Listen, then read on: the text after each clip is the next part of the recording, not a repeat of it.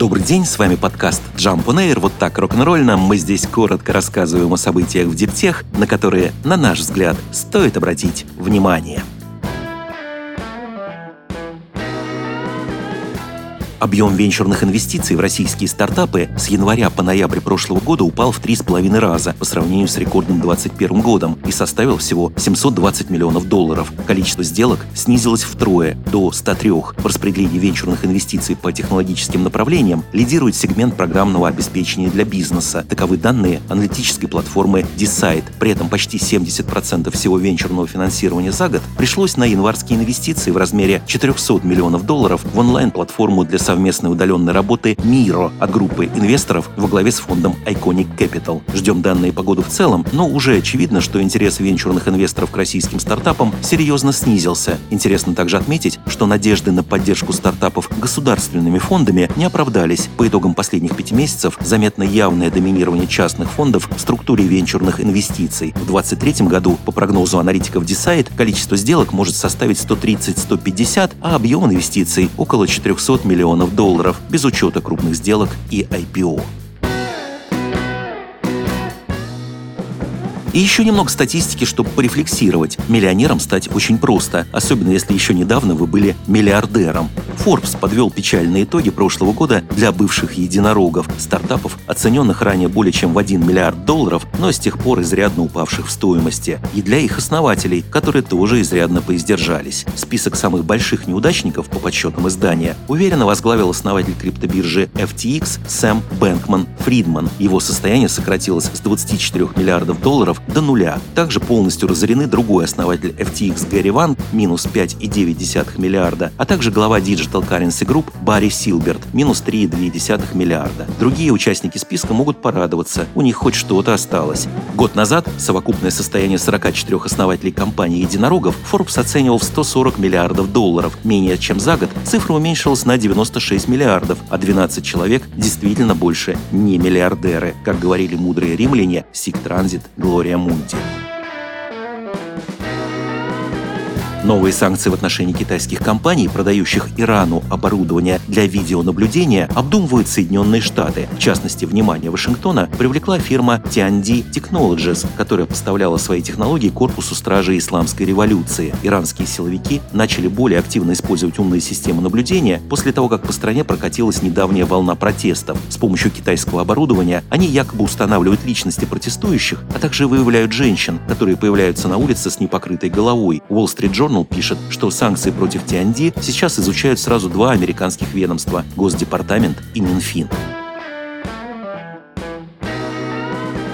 Электрический ликбез запустили для британских транспортников. Компания Zenobi, специализирующаяся на сервисных решениях для электромобилей и аккумуляторов, открыла в Портсмуте инновационный центр для ускорения электрификации автопарка страны. Как заявляет сама компания, цель проекта – сломать барьеры для транспортных компаний для их грядущего перехода на электромобили. В центре можно будет протестировать новейшие решения для зарядки, чтобы компании сами могли определить, какие варианты покажутся им наиболее оптимальными и экономичными. На объекте есть даже имитация реального центрального зарядного депо с подключением сразу нескольких электрических автобусов и электромобилей. Также Зеноби знакомит потенциальных покупателей с инновациями, такими как зарядка V2G. Кстати, в качестве источника питания для машин там используется PowerSkid – аккумуляторный блок мощностью 100 кВт, собранный Зеноби из восстановленных автомобильных батарей. По данным компании, один PowerSkid способен хранить около 130 кВт-часов энергии и зарядить около 5 автомобилей. Создатели говорят, что такие повторно используемые батареи могут создать новый новый перспективный рынок и отлично подойдут, например, для применения на стройплощадках, фестивалях или во время киносъемок.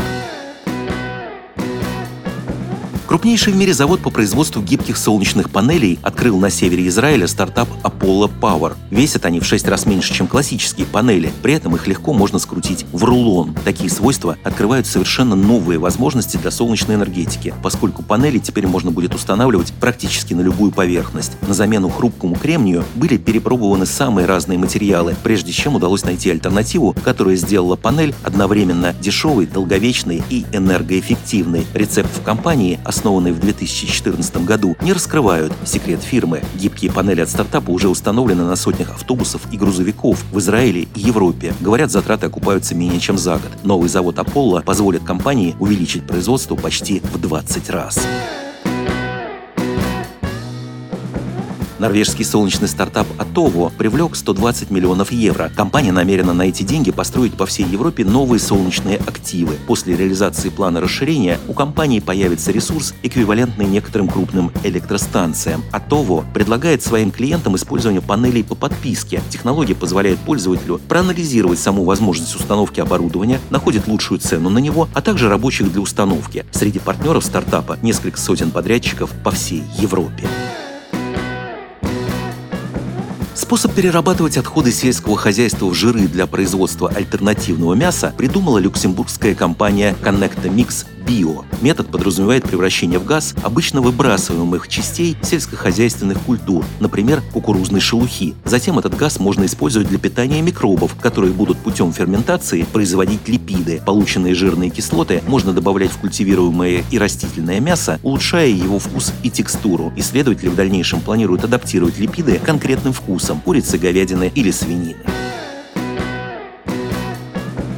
Вещество, эффективное против грибковых заболеваний растений и даже против патогенных для человека грибков, открыли исследователи из Института исследований натуральных продуктов и биологии инфекций имени Лейбница. Речь идет о бактериях рода Сьюдомонос, а точнее о производимых ими молекулах кианумицинах. Натуральное вещество эффективно действует против вредителя растений, который вызывает серую гниль и ежегодно приводит к огромным потерям урожая 200 культур. Особенно страдают от него клубника и незрелый виноград. Также активный ингредиент ингибирует опасные для человека грибки, при этом сам он безвреден для клеток растений человека. Таким образом, кианумицины могут быть экологически чистой альтернативой химическим пестицидам. Кстати, если вам слышится что-то знакомое такое, созвучное в самом слове кианумицины, то это не случайно. Только что открытое вещество убивает грибок настолько эффективно, что его назвали в честь Киану Ривса, потому что он тоже чрезвычайно смертоносен в своих ролях, смеются ученые. Могли бы, честно говоря, подобрать для увековечения имени актера что-нибудь более подобающее и соответствующее его превосходным человеческим качествам. Хотя Брэду Питту повезло еще меньше. Его имя получил не так давно открытый в Южной Африке вид микроскопических ос-паразитов длиной всего 2 миллиметра.